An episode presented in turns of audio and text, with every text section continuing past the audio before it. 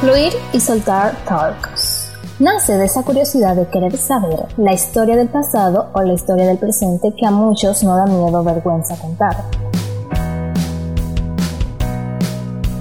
Porque en mi momento yo pensaba que yo era la única chica que le sucedían cosas malas y negativas. Contar nuestra historia o el proceso que estamos pasando actualmente nos libera en parte y podemos hacer conciencia a la sociedad que a todos no pasan cosas negativas y que no hay que esconderlas sino hablarla. Y que cada quien que se encuentra en este plano terrenal tiene una historia que contar. Y yo te pregunto, ¿cuál es tu historia?